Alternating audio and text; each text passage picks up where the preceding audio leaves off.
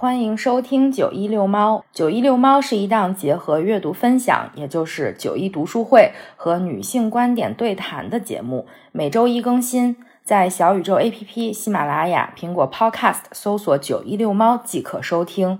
如果喜欢我们的节目，不要忘记订阅和留言哦。大家好，我是三脚猫。大家好，我是大威。没有九一哦。我们的节目可能以后大 V 就会荣升为我们的主播，你想当我们的主播吗？我都可以。以后我们的专辑的名字可能可以改成大 V 遛猫。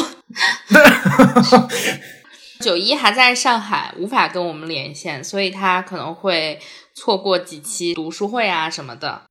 大概前几期我忘了第是第几期了，就是邀请大 V 来跟我们聊了一下房车哦，那时候还有九一对吧？啊，对，我们一起聊的还挺开心的。对 对，那还挺开心的，因为我们俩就是对房车的背景知识几乎为零。大 V 跟我们讲了一下他在加拿大开房车，在几个国家公园旅行的故事，然后还挺有意思的，还推荐给了我的朋友。那这一期呢，其实我们还是想聊一聊有意思的户外运动吧。因为最近大家也知道，尤其是在国内的一些城市吧，不光是北京，比如说还有其他的地方，露营啊、骑行啊，就变得非常非常的流行。就很多很多的新手都加入了这个行列。就尤其是我生活在北京，我就会看到，比如周末，原来那个奥森还可以搭帐篷的时候，那简直就是。是安营扎寨呀，就是。现在可能温榆河啊，什么这些公园，他们会开辟一块就是露营的地方嘛，很多人帐篷挨着帐篷，你可以亲眼看到它的火热。大威最近进行了一次露营旅行嘛，就是跟房车还不太一样。我自己呢是买了一辆自行车。最近每个周末都会出去骑一骑，但是我肯定不会像那种专业骑行啊什么的，我的腿很菜的那种，我只是在城里休闲骑那种。所以我今天就想邀请大威来讨论一下，像我们这样的户外运动或者户外活动，露营或者骑行，我们到底是在追逐潮流，还是说我们真心想寻求一些真实的快乐或者真心的热爱呢？我们现在来讨论一下这个事情。好的。那我们就从我们为什么要开始骑行或者露营这样就就就只针对咱俩非常个人的 经验或者故事来讲。那你为啥要开始露营呢？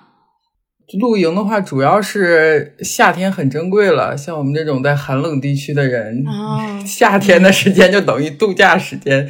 一到夏天，大家都纷纷请假出去玩。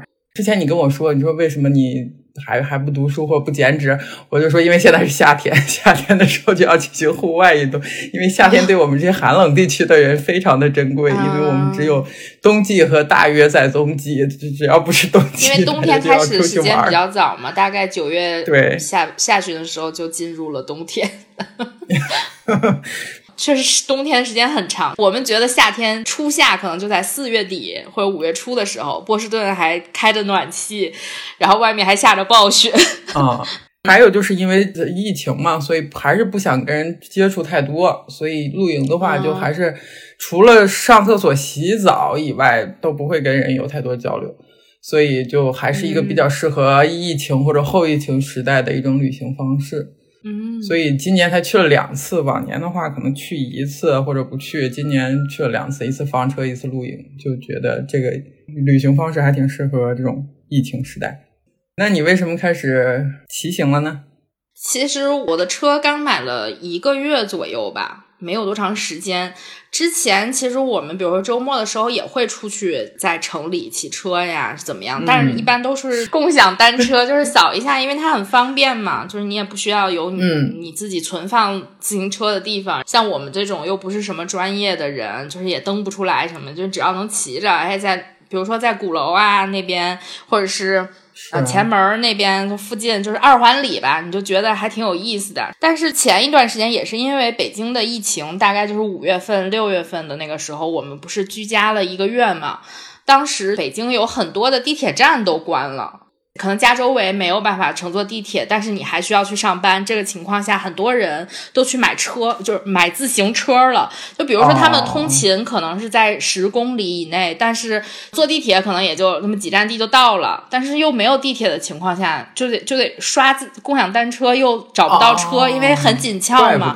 所以大家就开始越来越多的人选择骑行。也我觉得它也可能就是，比如说，也是一种健身的方式吧，因为也是从疫情刚开始的时候，二零二零年大家就开始居家呀什么的，大家都想怎么着我才能健身呢？怎么着我才能动起来？你不能光让我在家里待着或者怎么样的，我就没没办法运动了呀。骑行呢，也属于那种不是跟特别多的人接触吧，除非你有一个很大的一个群体，说我们是一个骑行团，大家一起出去骑。你那么三三两个人都是互相的朋友的话，其实就是接触的也比较少，而且在户外嘛，就是也相对来说比较安全。还有一个原因是我从小其实就很爱骑自行车，我第一辆小小的自行车大概是在我三四岁的时候吧。就是那种不是脱离了那种幼儿那种三轮车 那种蹬那种小蹬子在第一个轮那个，我往后大概我第一辆车是好孩子，当时我有一个那个辅助小轮儿，然后后来就把那个辅助轮卸了，我天天都在院里骑，而且我的技术非常好，就是上坡下坡从坡上出溜下来。我从小就很爱骑，就包括咱们后来上学啊什么的，不是都骑自行车嘛？就觉得是，嗯，这是一个我非常熟悉的运动，而且它相当于它的门槛非常低吧。大部分人我觉得，像我们这一代成长过来的，都会骑自行车，因为你必须要上学的时候，从初中开始，你就要骑自行车去上学了，对吧？它是一个我很熟悉的运动，而且你比如说跑步或者怎么样，它会对你的膝盖会有损伤，然后骑车的损伤会小一些。嗯，而且就是，对 对对，这些是一一部分背景原因，但是直接原因是小杰杰当时他不是离开北京了嘛？他有一天晚上去天安门那边，就是他要走之前去天安门那边，然后就给我发一张照片，说天安门这边骑行都堵了。当时就是很流行，大家晚上骑那个长安街。说那边都堵车了，就是那种全部都是骑行的人。他给我拍的那张照片里面，我就发现有一辆车非常好看，大概就是就是我买的这个车。我买的是大行 P 八，是一辆折叠车。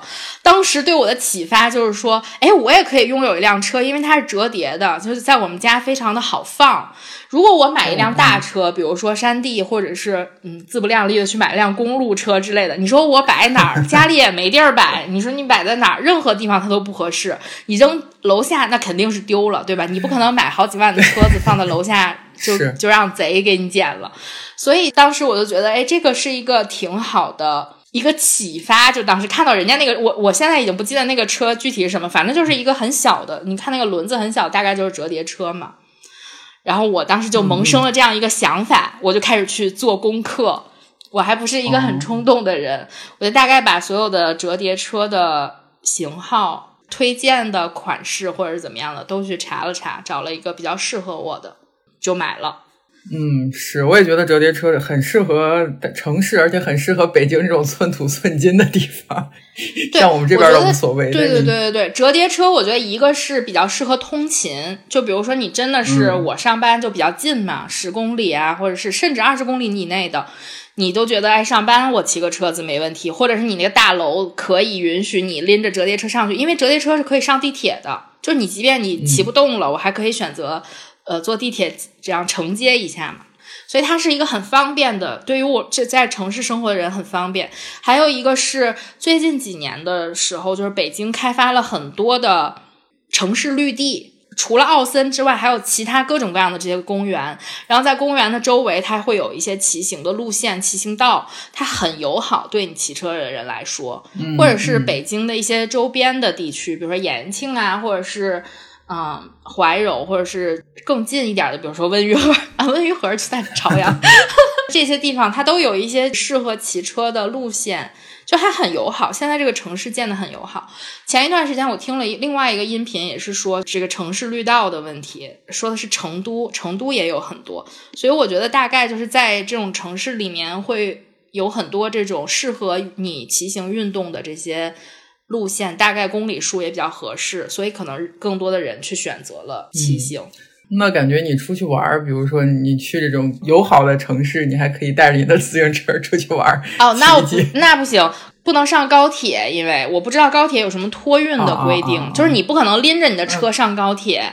但是如果是坐飞机的话，你肯定可以托运。对对，他你你搞一个车包或者怎么样，他可以给你拖走。我想的是九月的时候是北京天气最好的时候，可以去周边呀，比如说雁西湖，我很想去那儿。骑一次，我还想去什么骑一个什么，就是温榆河附近 骑一下什么之类的。感觉你对温榆河魂牵梦绕，总在说温榆河。就刚才你说到那个自行车，呃，通勤方便。我跟我老公聊天，我我才发现，在我们城市所有公交车，它可以在车头，就是车鼻子那儿外面，它有个钩。可以放两辆自行车，但是只能放两辆。像我们这儿地广人稀的地方，是嗯，对对对对对。在波士顿，一般大家都去城里上班嘛，但是大家都住在那个 suburb，但他们不是都有通勤的小火车吗？小火车里面有的车厢是可以你把那个车别在那个地方的。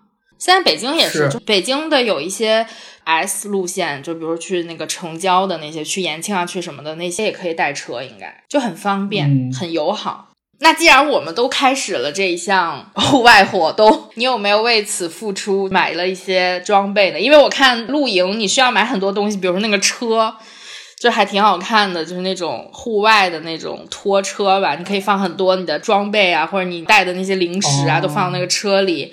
我对露营的了解和我对房车的了解基本是一样的，几乎为零。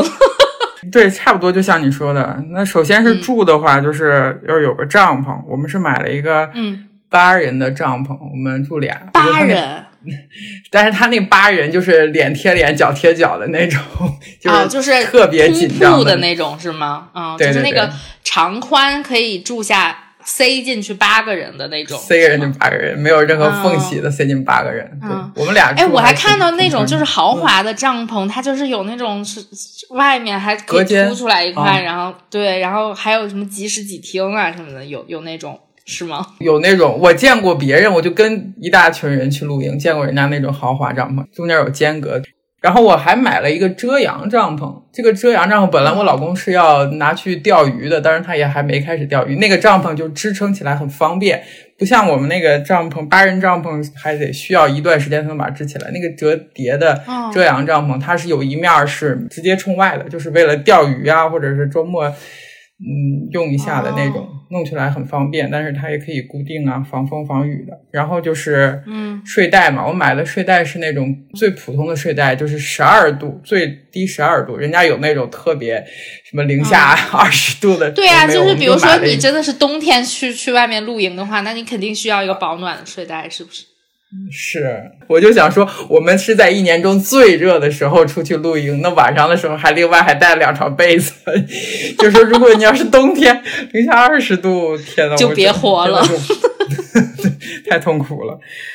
除了睡袋以外，还有一个垫子，那个垫子主要是防硌的，就是地上还是挺硬的，有小石头什么的。那个垫子是。自己充气的，就是你拧开那阀门，气儿就自然进去了。然后收纳的时候，把那阀门拧开，然后你把那个气儿用力把它挤出来，然后再把阀门关上，它就就可以卷的很小的一种自充气的一个垫子。为了搭这个帐篷，一定要带一个皮锤子，要把它固定住。它一个地还挺硬的，为了防止那个帐篷倒。第一次自己弄帐篷不知道，然后就 拿斧头各种砸，那个钉子都砸弯了。就这个皮锤子还挺挺好用的。刚才说的是住。生火取暖的方面，就是先这个比较个性化，听起来。对，大夏天呢，其实晚上还是会有一些些冷。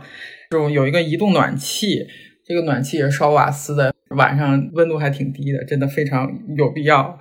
还需要生火的这一套东西，需要斧头、劈柴。需要有那种引火的东西，还要有鼓风机，还有打火机。嗯，我们还买了一个野外生存的匕首，打火上面还有打火石。但是我们就直接用打火机了，因为还需要一定技术，还需要一些时间。像柴火什么的，就是营地直接提供了啊。你说，我想说你这个。不是我，我只是想发表一条评论。我想说，你这个露营真的跟温榆河旁边的一点都不一样。温榆河的那种，就是周末往那儿扎个帐篷，然后带一大堆吃的就开始吃，吃完了之后可能到晚上，呃六七点钟把帐篷拔起来就回家了。那欢迎你来体验我们这种露营。对你这个是野外露营，跟他那不一样，确实是你这个应该叫野外露营，他那个叫叫城市公园里面搭个帐篷 野餐，他那叫野餐。那感觉听起来是有点区别。嗯，那区别可大了。哦，吃饭的话，就是我们买了两个冷藏箱 cooler，往里面放冰块的那种，因为我们也带了好些吃的，然后还瓦斯炉煮 面条的吃的是放在帐篷里了吗？那肯定不能放帐篷里，要放帐篷里，熊半夜就去敲门了，就去帐篷里找吃的，就必须。放在车里硬壳的车里，或者是它有一个附的 locker，有一个铁皮的那个东西，也是得把手伸进去，你才能开那个门，就是不然熊真的是会有熊出没，半夜半夜来敲门那种。那那那熊会掀帐篷吗？对，我听 当地人讲过若干半夜然后熊过来找东西吃的这种故事，但是。一般好像这个熊也没有伤人，只要你帐篷里没吃的，对对对，它只是想找一些其他的吃的，比如说有肉香啊，或者是。所以就是你要是吃完了东西的话，就赶紧收收好，就别放在你的帐篷旁边。对你所有的东西都不能放在，必须得放在那个铁皮。刚才我说那个存放食物的铁皮柜子，或者是放到你的车里。所以每吃完一顿饭，你这所有的东西都得收起来，还不光是吃的，所有带。气味的，你抹布什么的，你都不能放在外头，炉子什么都不能放外面。所以我真的就是每天就在收拾东西，你拿出来拿进去。你下次去一个没有熊的地方，就算没有熊，还有狼，还有什么其他的野生动物，反正就有很多野生动物来觅食的那种，会有这这类的危险。嗯。对对，然后你也不想让它一旦是从人那儿可以得到很容易的食物，它就习惯了，就老会往人这儿跑。然后如果找不到，它还会很生气，还嗯啊，就把你帐篷掀了，可能。然后收纳的话，我买了一个车顶的储物箱，像一个大龟壳一样，流线型的放在车顶，因为东西实在太多了。防动物的话，还买了一个防熊的铃铛，这个主要是 hiking 用的。徒步的时候，告诉熊我来了，你走吧那种。然后还买了一个气笛。那熊要不听你的呢？熊说你来了，太好了，我等你很久了。开饭铃是吗？听见这个，对，你可来了你。比如说像在温哥华有的地方，人们就是随处扔吃的东西，然后还带着这个铃铛，这个真的会把熊培训成开饭铃，就你带这个铃铛，熊就知道有饭吃了那种。还买了那个。气笛儿防熊气笛儿或者防动物，就是吓唬它的那个笛，其实它是一个可以反复使用的，像喷雾一样的，然后一个喇叭，然后它嗯，就是可以多次使用。体育比赛有的时候为了气氛，大家也会用那个，那个声还真的是蛮大的。这个熊感觉它没有出现，但它的戏很多，就有很多东西都跟它息息相关。对，你千万是。不能等熊来到了出现了才得得提前做好准备。还有就是一定一定要带的防蚊喷雾啊！我真的那防蚊喷雾，平常买了在家都放过期，我这次一出去就用了一这么一整罐，都快用完了，都担心不够用。那个蚊子真的是铺天盖地的。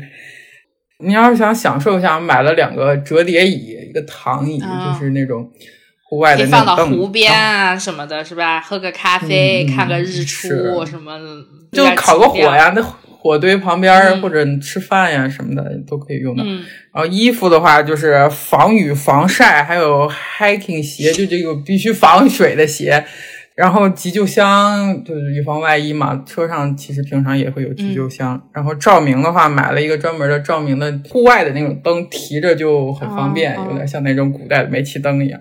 然后还买了一个。对，然后还买了一个小电宝，附带太阳能板，因为手机还是要充电的。虽然户外 真的是每天早上起来把那太阳灯支起来，然后给那小电宝充电，感觉还还挺环保的。对，然后另外一些比较小的东西就是橡胶手套啊，搭帐篷的，干活的时候用园艺手套。然后我还买了一个贵的绒翼，这个东西挺好玩儿。不就护膝吗？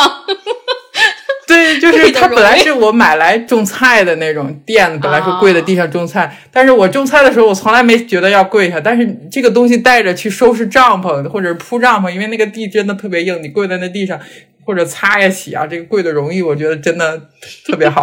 这次发现的宝藏，贵的容易，你从哪儿买的贵的容易？哎，人家其实不叫贵的容易，人家就是园艺护膝垫儿。对，我觉得特别方便的就是那种没有味道的湿巾，擦个手啊，擦个东西啊，就特别方便。这个小东西有一些也特别有用，这些是专门为露营特意有的东西，其他的还带了好多。挺多的，你这些装备。对对，搬家式露营真的是这比房车其实东西更多，因为你这住的东西就额外了多了很多。所以我想说，你这个其实就是，如果比如说我们有朋友有感兴趣，比如说你去呃一些。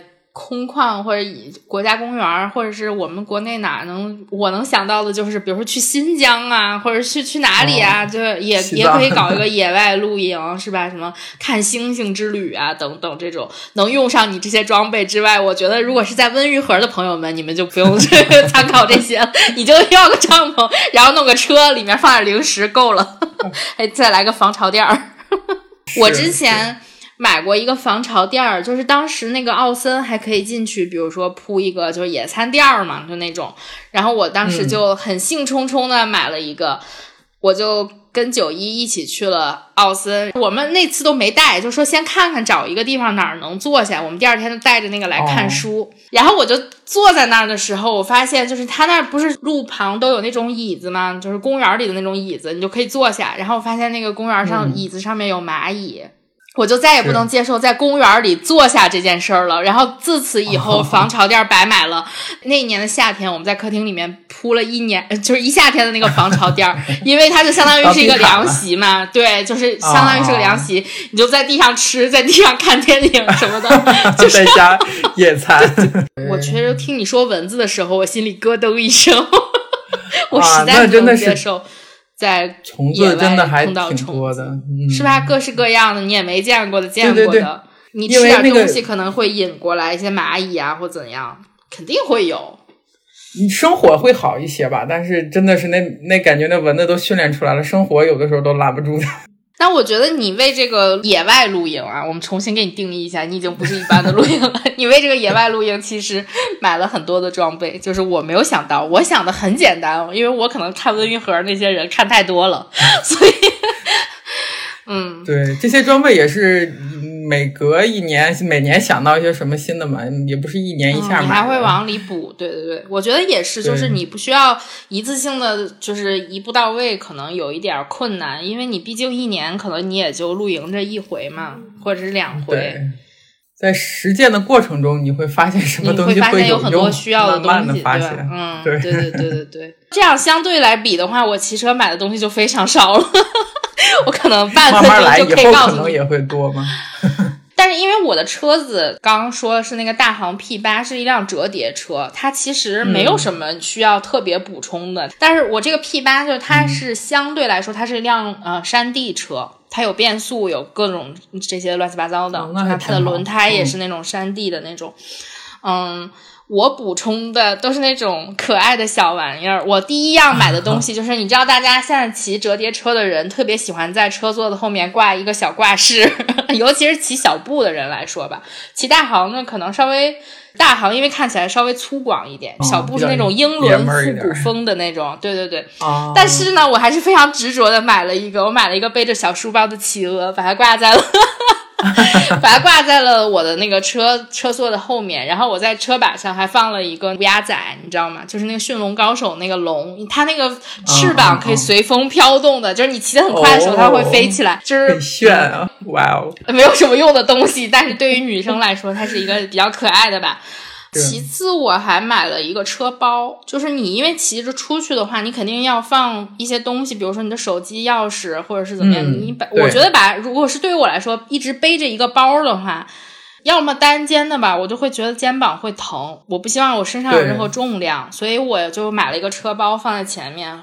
我还买了一个水壶，就是运动水壶，就是它可以装一升水。因为之前的那些，比如说你随行的那些咖啡杯啊，或者怎么样，都很小嘛。它没有办法装那么多水，你骑行的时候你肯定一直在脱水吧，所以你必须得有一些这种补充。我买了一个一升的这么高的一个水杯，嗯，它长得还很好看，就是颜值也都在线，颜值比较重 要。我没有装那个水杯架，因为我觉得那个有一点就是嗯不好看。所以我都是把这些东西放到那个车包里了。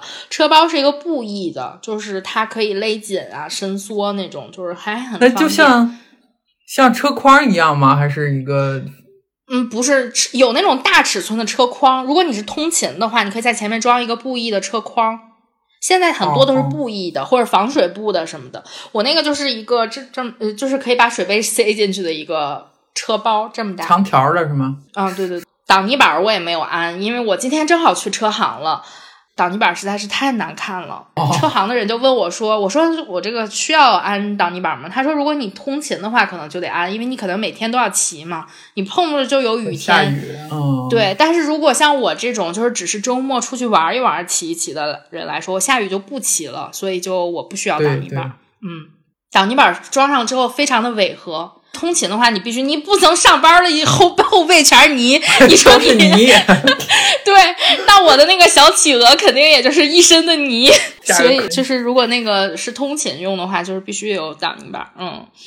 嗯，我最近就是刚替换，有的人会重装这个车，他们可能会换轮胎呀，或者换怎么换车座呀，因为这个车其实它的重量大概在二十五斤左右，嗯，挺轻的。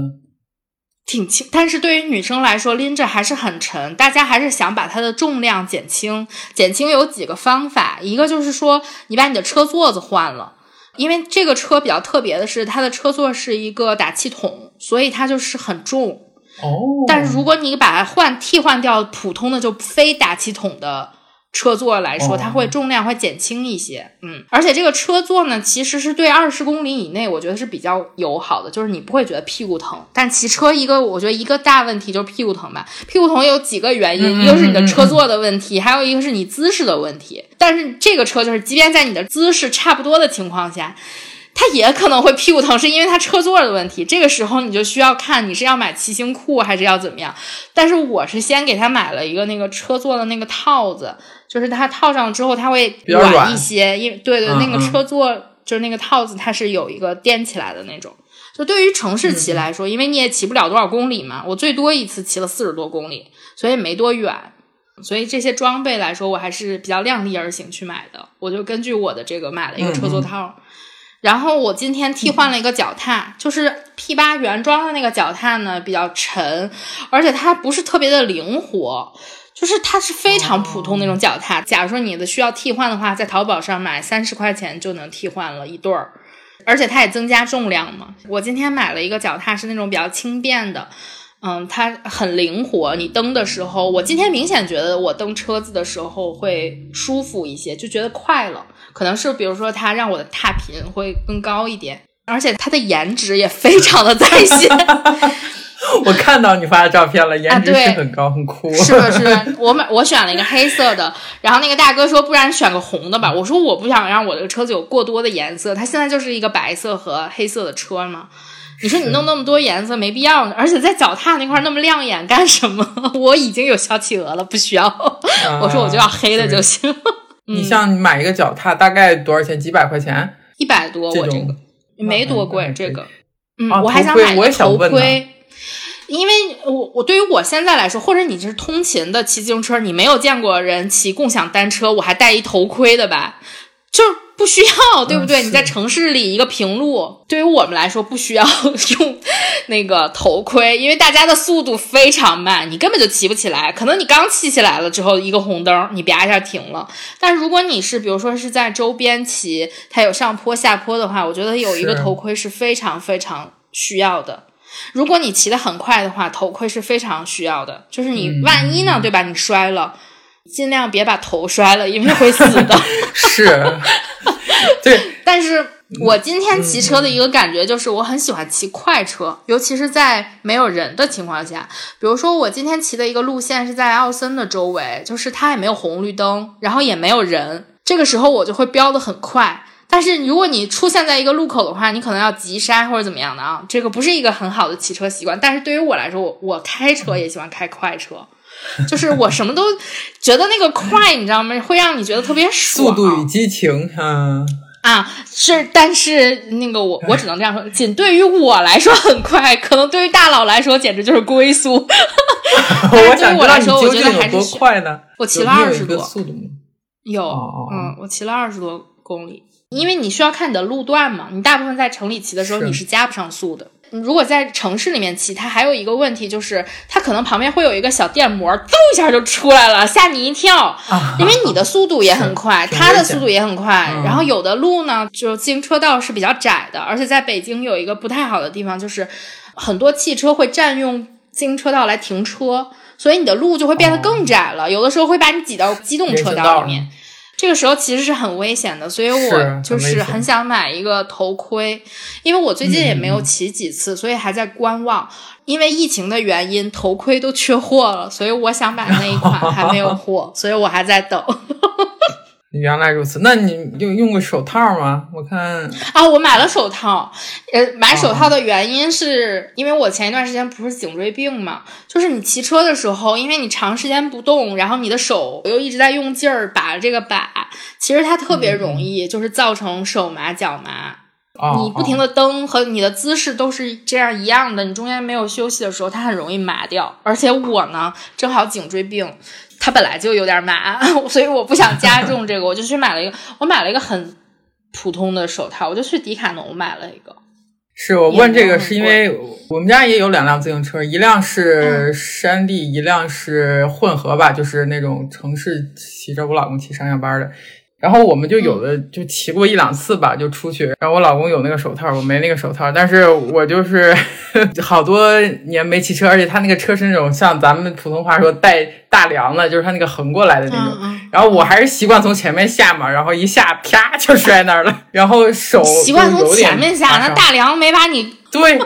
就我 我真的是从小骑车习惯是从前面下，所以那个车比较不习惯。但是我那个手一下就挫伤了嘛，然后我就看我老公戴那手套，我就把他手套脱下来给我，真的就是在 在这个手掌上面护一下，还挺好。虽然是一个挺薄的手套，对，它是有一个那个防磨的那个垫儿在这里。我觉得如果戴着手套的话，你没有那么不需要那么强烈的用力吧，可能它会帮你省一些力。这是一个，还有一个它肯定是有一些防护。比如说你真的摔了或者怎么样，因为对于折叠车在城市里面骑，我觉得很难摔，除非真的有人撞你，你摔了。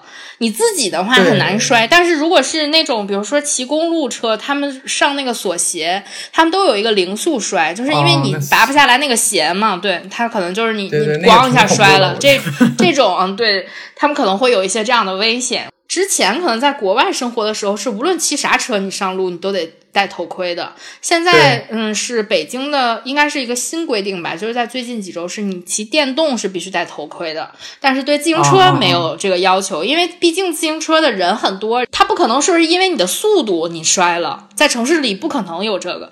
但如果你真的，比如说像我说，你要去骑个雁西湖，哎。这种，或者是你去什么延庆骑车了，有上坡下坡或者弯道，那你必须必须的是要戴这个头盔的。追求速度与激情的人来说，一定要做好防护。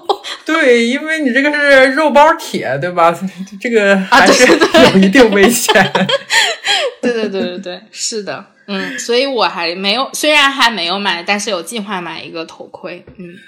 嗯，但是好像我看没有人，基本没有人带什么护膝、护肘骑自行车的。我会带，嗯，啊，我带了。我是怕我的膝盖受伤，所以我会带。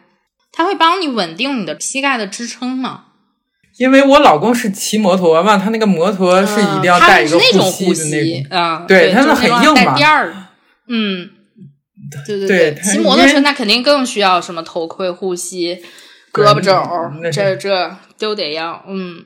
而且很酷嘛，最关键是。然后骑行，其实如果你真的是，比如说骑那种大车的话，嗯，山地车或者公路车的话，你可能还需要点骑行服啥的，骑行裤。骑行裤我觉得比骑行服可能对于我来说更那个什么一点，因为骑行裤它底下有个垫子嘛，就是它不会让你的屁股疼，它会帮你缓解一下。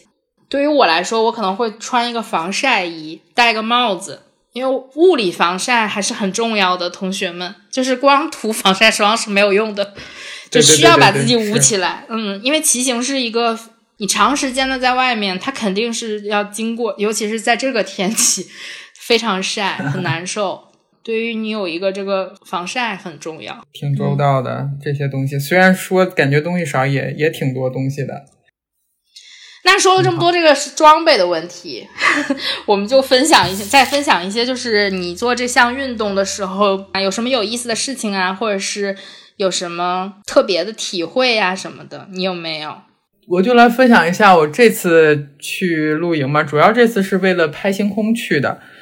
然后就挑了一个月初没有太阳的、没 没有月亮的夜晚，月黑风高的夜晚，没有月亮的呀！哦，对啊，你啊，你不是为了去拍月亮，你是为了拍星空。对对对。啊，为他怎么挑没有月亮的夜晚呢？初一不就没有吗？十五月亮最大，初一和三十儿这个月亮基本上就是特别小或者看不到啊。哦，就是哦这样子的哦。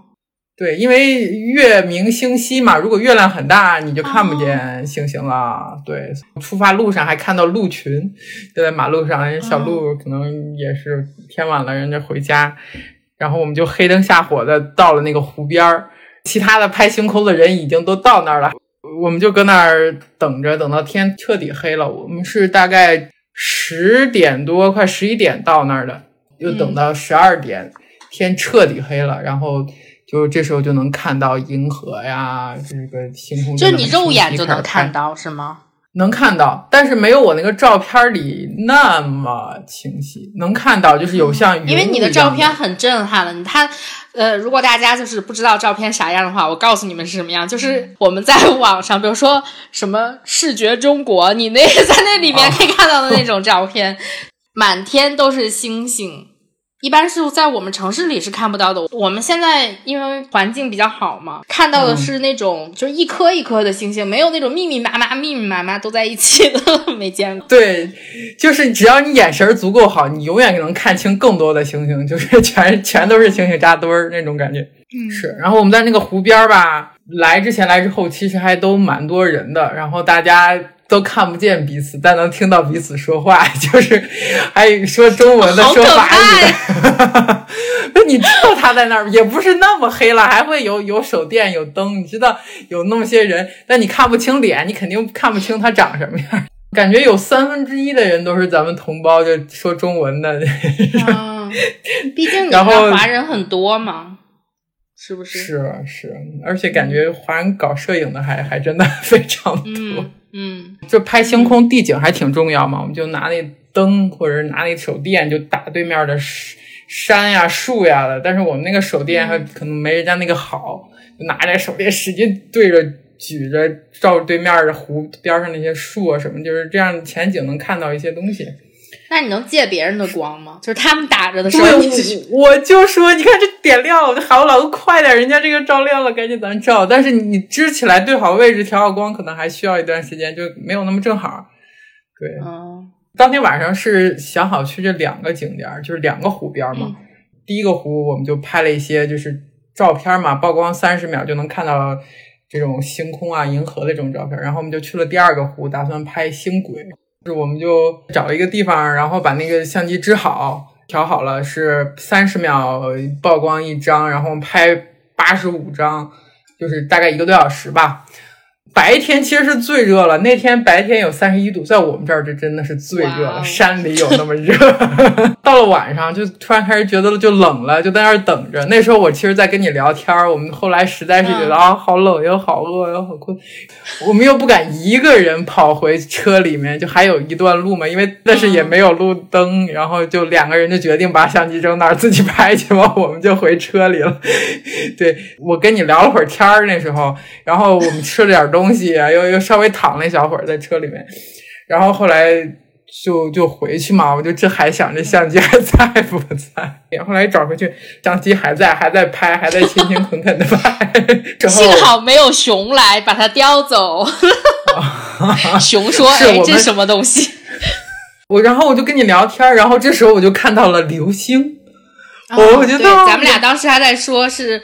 有流星啊什么的。你说你看到流星了，然后我还去，我因为那天正好在微博上看到了新闻，就说那个就是你那天，然后他有一个叫什么座的流星雨，宝瓶座流星雨。嗯，对对对，你许愿了吗？呃，是还是许了愿了？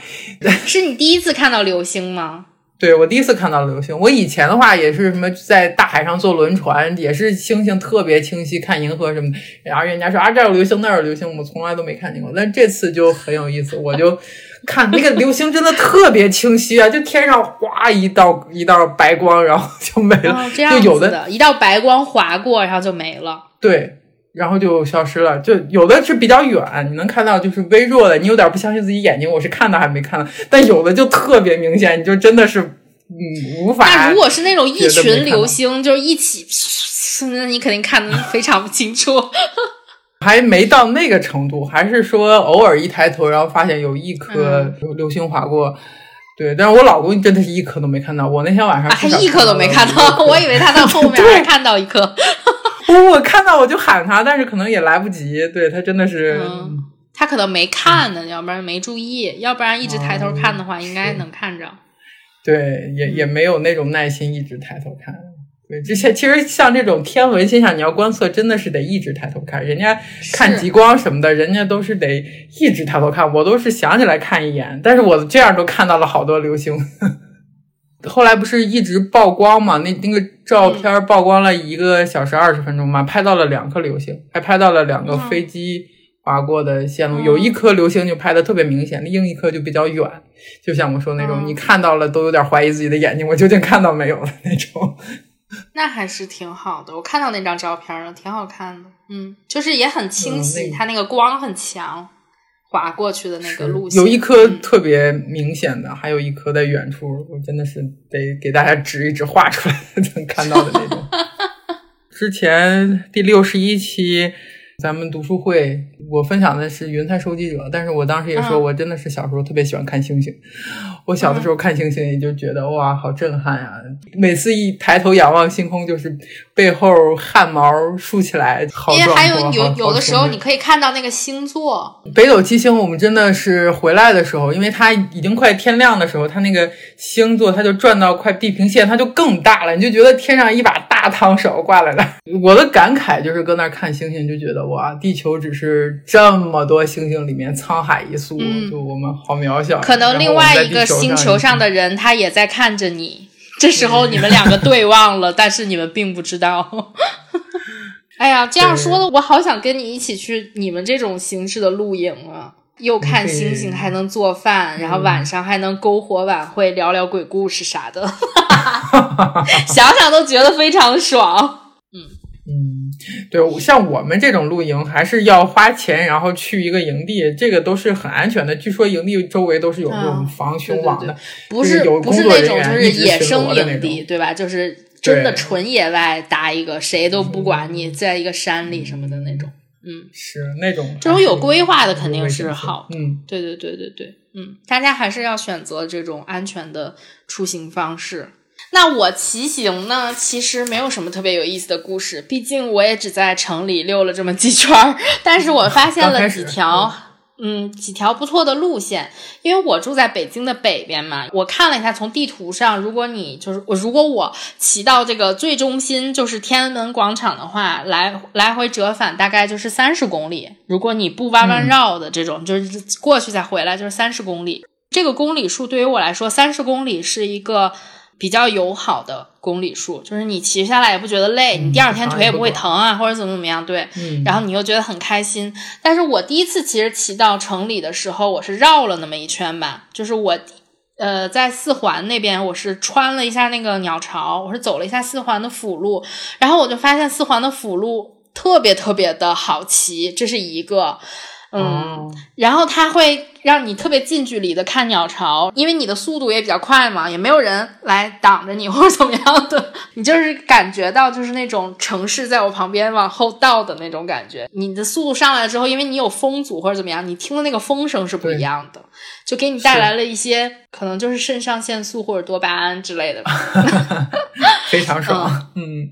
然后奥森附近其实也是有一些就是很好骑的路，它就像那个在林子里一样，它空气很新鲜，尤其是现在就是天气比较热的时候，你在这些树木很多的地方骑行，是感觉很凉快的，很凉爽。还有就是我骑到城里了之后，我去了一趟鼓楼。其实就是中轴线嘛，就从鼓楼一直往景山走，然后走景山东街，然后你可以这样绕一圈绕回来，你就会看到各种，比如说景山的那一边故宫的角楼啊，然后你再绕到长安街上，比如天安门嘛，然后就是南北池子那两条街呢，是共享单车是进不去的，但是如果你骑自己的车子是完全没有问题，而且这一路都很好看，东西华门的前后这个巷子里面就是。南池子北池子嘛，这个这个路里面都很好看，它是相当于那种大一点、大型一点的胡同。你想你在皇城根儿底下这样骑车的感觉就不一样，对吧？然后你绕回来了之后，又可以走景山东西街这种，一直走到后面，这是一个城里挺好的路线吧。那天我很开心，而且是我早上早起出去骑车的，因为我怕热，我早上六点多就起来了，然后人也比较少。一般大家都选择夜行，长安街是一个比较流行的，可能现在。对夜景很好看，嗯，对，所以晚上可能会堵车，就是堵自行车，但是早上没有人，所以你就是这一路非常的畅通，而且是一个很独特的体验，对对对，很独特的体验。这周围，比如说不。那什么天安门广场上英雄纪念碑啊，旁边国博啊，国家大剧院这些你全部都能看到，然后你就很开心。对对对，我觉得这城里这条路其实挺好的，只是你进了二环之后的速度很难提上来。就是你别再去追求速度，你肯定是追求一个休闲游嘛。你想把这些景点儿光光串起来，对对对对。像我来说，可能就是带着我的车去打卡，我可能会在比如说角楼那块儿拍了张照啊。像它天安门我是不能拍照的，对吧？但是角楼我拍照，我鼓楼那块儿、钟楼、鼓楼那块儿拍个照啊什么的，就是给车拍个照，就觉得哎，我我带着我的车来了。然后上周我是去了一趟雍和宫那边，就是我骑到了雍和宫国子监。其实国子监的街也很好看，它夏天的时候它是那个槐树，还有那槐花就落了一地，特别特别的美。然后因为那它也是一个稍微大一点的胡同嘛，就伞盖型的树，你就完全在这个树荫里面。一直会有花儿飘下来，或者地上都是花儿，你就觉得特别特别特别特别的美。对对对，而且那一条街里面，因为它前面是五道营胡同，五道营胡同可能稍微小资一点，里面有点什么小酒馆、咖啡馆啊什么的。而且那个胡同非常窄，它那个不适合骑行，我觉得，因为它很窄，然后人也特别多，因为有不同的店嘛。但是在国子监就相当于没有什么商店或者怎么样的，而且它那个比较宽一点，然后你骑也没问题。再拐出去了之后就是雍和宫。它正好在二环的旁边。如果你骑到二环的那个桥下面，再回头这样看雍和宫的话，你可以看到这个城市古代和现代特别交融的地方，就因为它就是在二环旁边嘛。而且那个街景特别好看，我不是在那儿拍了一张那个长曝光吗？就是有车车流这样穿过去，然后背景是那个雍和宫。对对对，我觉得那个很好看。正好你的车也很注重颜值，非常适合于拍照。说到这个车的颜值，其实我不是说一定要找那个最流行、最好看的。其实这个 P 八最流行的颜色是那个消光黑，就是哑光的黑色。但是我后来是觉得，你晚上出去的时候，你这个车特别的不明显。如果你真的想，就是比如说城市夜行或者是在哪儿夜骑的话。你那黑色什么都看不着，然后正好有一天晚上，我们也是在那个就是王府井那边，然后我就看着一个大哥骑了这个白色的车过去，我当时觉得，哎，这个白色真的很好看，尤其是晚上看特别亮。后来我就决定买这个白色的了，然后白色还有货，黑色根本就没有货嘛，因为大家太太把它炒太火了。嗯，就你这介介绍骑行，还把北京周围的好的景点也介绍了一遍。对对对，我觉得，因为因为我我骑这个车的目的不是说为了健身或者怎么样吧，我的首要目的是想转转，就是别周末老在家里待着。对我不是说我一定要瘦身或者怎么样。然后我觉得骑行带给我最大的感觉就是很快乐，很专注的在做这一件事儿吧。国内有一个特殊的地方，就是说你出北京很难。现在你看，比如说三亚呀，或者敦煌，甚至都有疫情，就是这些旅游大热的地方，它可能你你的行程可能就是很容易受阻。我当然不想发生这种事儿，对吧？所以我选择的可能就是更安全一点，就是我现在在这种还有疫情的情况下，我尽量少的出游，但是我怎么能丰富我在北京的各个周末呢？我也我也不想天天闲待在家里，那我就出去骑个车呀，或者怎么样。那你觉得最近咱们这个露营啊、骑行啊，甚至飞盘都特别流行，你觉得这是为什么呢？我觉得对于国内来说，可能就是因为疫情，就是大家都想进行疫，因为疫情的原因，大家首先看到了健康非常重要。从二零二零年的时候开始，就是大家都在想要一个健康的生活方式，然后这些就变成了一个生活方式。就是我觉得，嗯，在北京的露营跟你的露营不太一样的是，就是你那个。感觉就是野外嘛，感觉偏生存，你知道吗？但是国内 可能是偏享受，它是一个生活方式。比如说我周末的时候带上家里孩子呀、老人，大家一起去一个公园里面，说我们换一个地方待一待，可能大家会有一些新鲜感啊，怎么怎么样的。骑行可能也是这种比较友好、门槛较低的这么一个运动吧。嗯，就是大家在注重一个。生活方式的改变，还有一个，我觉得，因为比如说上海或者是北京的这一波疫情，导致大家的通勤有了一些改变。那我怎么着找到了一个替代呢？露营就是替代去外地旅游。比如说露营，我去北京的周边，像你这种野野外，它可能也有。就是我出去两三天，我住在帐篷里，然后骑行可能就是代替的是一些，比如说健身房经常关，你没有办法去健身了。对它受到这个疫情的影响，它在户外毕竟会安全一些嘛，所以我觉得跟这个也有关系，就是越来越流行了。然后或者是它流行了之后，它在社交网络上，比如小红书上或者是哪里流行了之后，它就会让有一大波人也加入了，也有有一点冲动或者有一点跟风，但是可能更多的人反正就来就来了，又不是没钱，又不是买不起车，对吧？就那种感觉。是，我觉得你说的这些都挺好的。然后我还有另外一个感受，就感觉在户外，大家好像就更平等，就更随意，就好像啊，平常是李总、王总，然后到了户外就变成了烤串的老李、骑车的小王这种，嗯，就更轻松，就是就就没有那么多。嗯，在平时穿的衣服，可能我跟你穿的衣服，我穿衣服贵，你穿什么？在户外也会有区别了，但是感觉就更平等一点，或者车呀什么的，可能离得更远一点。大家都是一个帐篷，然后更开放，大家一起 No no no no no，让我来告诉你，在国内是不一样的，这个真的不不太一样，就是拼装备，就是我腿菜，但是我车得好，我一步到位，我就买那十万的车。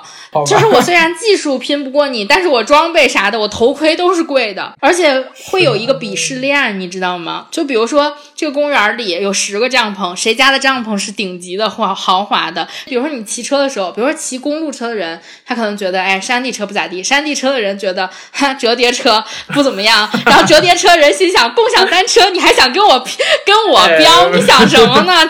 而且，就比如说你已经入坑了之后，你可能会买各种各样，就像我们刚刚说的那些装备，大家会买顶级的骑行服、顶级的头盔、顶级的锁鞋这种东西，你就会有有这种攀比，有这种，大家都开始拼了，拼拼装备，这个压力好大。对对对。我也想让咱们俩剖析一下咱们俩的内心，就是我们现在其实干的这两件事儿，一个露营，一个骑行，都是比较流行，就是在这个时代大潮流下，它是一个非常流行的事情。我就想说，那我们分析一下自己，就是我们是真的想热爱呢，我真的想从这里面寻找快乐呢，还是说我们在真的就是陷入了这个大浪潮中不可自拔的追逐潮流？你觉得你是什么？我觉得我第一次露营已经是六年前了，对，从那时候是跟着别人，就觉得特别想体验一下。当时也没有任何装备，都都是借别人的就去了，然后体会了一下，感觉还不错。然后每年可能去个一两次，就是变成生活的夏天必不可少的一部分吧，就就觉得还挺有意思的。潮流吧，我觉得我们的节目可以跟潮流一起律动一下。但是我觉得我们干的干的这些事儿吧，就是自己还自己还觉得比较喜欢嘛。当然，其实人生苦短，你想去干一个什么事儿，你觉得流行起来，你想体会一下，我觉得这无可厚非嘛。嗯，先去试一试。如果你真的喜欢，那也不用管别人怎么说，那喜欢的就干起来。但是如果你试了一下，觉得不是特别喜欢，也没必必要说想跟别人社交，非得走这个。真的是户外有很多东西，什么钓鱼呀、摩托呀，比如说养花养草，真的有很多可以玩的东西。就是找到自己喜欢的那个，就就蛮好的。嗯，你呢？你觉得呢？我觉得其实就是像我刚刚说的，我为什么开始骑车的这个原因来说，我觉得我没有特别的追逐潮流，只是潮流给了我一个启示，就是说我可以去找一个折叠车。而且我对这个潮流的理解，还是说我决定说我想买辆车之后，我才去了解它。比如说哪辆车是一个热款，我是那种从小可能喜欢跟别人不太一样的人。哦，就是我不喜欢跟别人一样，就别人要是都干的话，我就觉得没意思。我希望干我自己喜欢的那些事儿，最好别跟别人一样。但是我真的那天复盘了一下，我觉得我屡次陷入了潮流里，但是我做这件事儿的原因跟潮流没有任何的关系。然后骑车呢，也是说我确实尝试了不同的运动吧，就是在过去的这一两年里，然后我就总觉得有的运动其实对我身体上的伤害是大于它给我带来的效果的。就是我想尝试一种，就是既能快乐，然后又能坚持，然后你付出的就门槛也比较低，也比较友好的这种。我现在天天上下班，我会比如说坐地铁，我会提前下来，然后骑车回家，这个是我每天都会干的一件事儿。我就觉得我应该拥有一辆自行车，而且我现在有地儿放的时候，我就觉得，哎，我是不是能有那么一辆？就所以就看到了折叠车这个选项。但是我在潮流里面看，我是在长安街大堵车的里面发现有一个人骑了一辆很小的车子，我觉得，哎，这个是一个很好的选择。所以就是每屡次碰上潮流是这种感觉，嗯，所以我是个不太喜欢追逐潮流的人，但是反正干的事儿都是潮流。嗯，对，是不是觉得我挺酷的？正好潮流 也可以给你一个契机，选择更多了，因为大家对不知道是不是这样。嗯。所以我觉得从这个来说，还是要发展自己对这件事真正的一个喜爱和它真正的给你带来快乐吧。如果你真的只是说，因为大家都骑车或者大家都露营，然后买了一大堆的东西你也去，但是它并没有给你带来真正的快乐的时候，你可能不会就是特别的坚持下去。所以我我觉得我们还是要避免这种特别冲动、特别追逐潮流的这么一件事情。你觉得呢？是是，的确是。我觉得你刚才说的两点，就是怎么避免冲动消费，就还挺实用的。一个就是从开始吧，你先买个便宜的，也许你可以买二手的，也可以，或者你找一个入门型的。对你二手的，如果买了你不合适再卖出去，基本上你也不会损失啥。你要是买一个，对，如果有有的人可能接受不了二手的话，那可能买一个比较入门型的先试一试。如果你真的是。嗯，对，很高频率的使用它，那说明你是真的适合而且喜欢这项运动，那那真的是可以再继续升级。对，真的有的时候没必要一步到位，在你不确定的时候。无论是户外活动或者运动，它都需要投入的。他不是说你这人单蹦去了就行了，他肯定你得有一些装备。就你刚刚说那么一大堆，对吧？我要去野外露营的话，我需要那么多的东西。我要是骑车的话，比如说我现在我现在的目标是可能只是城里休闲游。那我万一我哪天想去，就是真的骑那个，就是周边的那些什么公路啊或者怎么样的，我是不是得升级或者怎么着的？所以就是它还是需要你去量力而行的吧。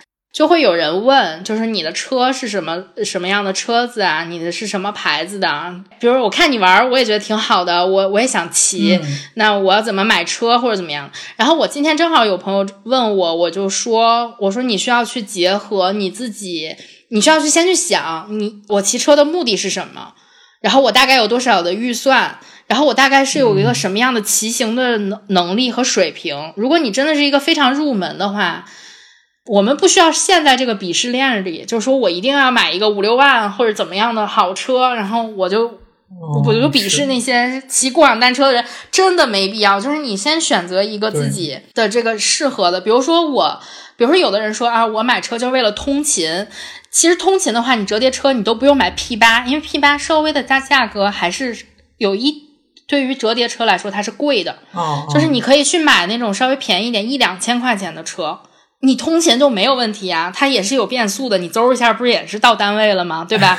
而且你看你是在什么样的路上骑，如果你是在平地上骑的话，你随便买一个样比较入门级的就没问题。但是如果你可能上坡的话，你是不是买的？你你骑山路，你肯定是你的装备要好一点，而且你要付出其他的东西，就比如说我说的那个什么骑行裤啊、头盔啊这些手套这些东西，你都得弄吧。你得看清楚你的目的是啥，你的水平是什么，没必要一次性的投入很多。而且我觉得就是对于我们如何避免冲动消费。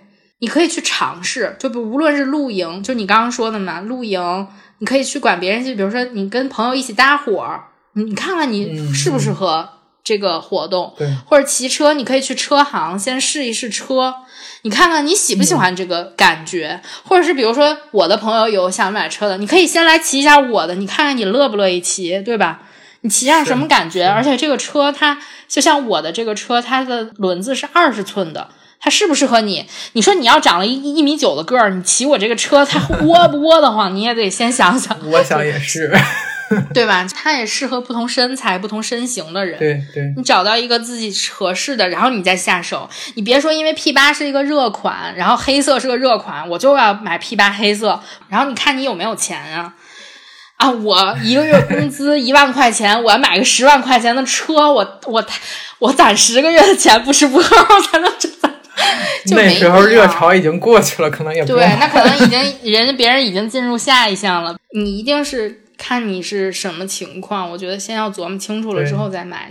嗯，我觉得我的经验就是在你的能力范围内，你考虑到你的预算，考虑到你的骑行能力，什么什么这些所有你的能力范围内，你去买一个最好的。对。那好吧，这期节目我觉得大家聊的，我们俩聊的也挺开心的。希望我们俩继续你露营我骑行，明年我们再整一期。对，好的，好的，不错不错。那我们也预告一下下面的节目吧，就是下周我们其实是要更新我们的读书会，九一读书会的共读书目是杨本芬的《秋园》。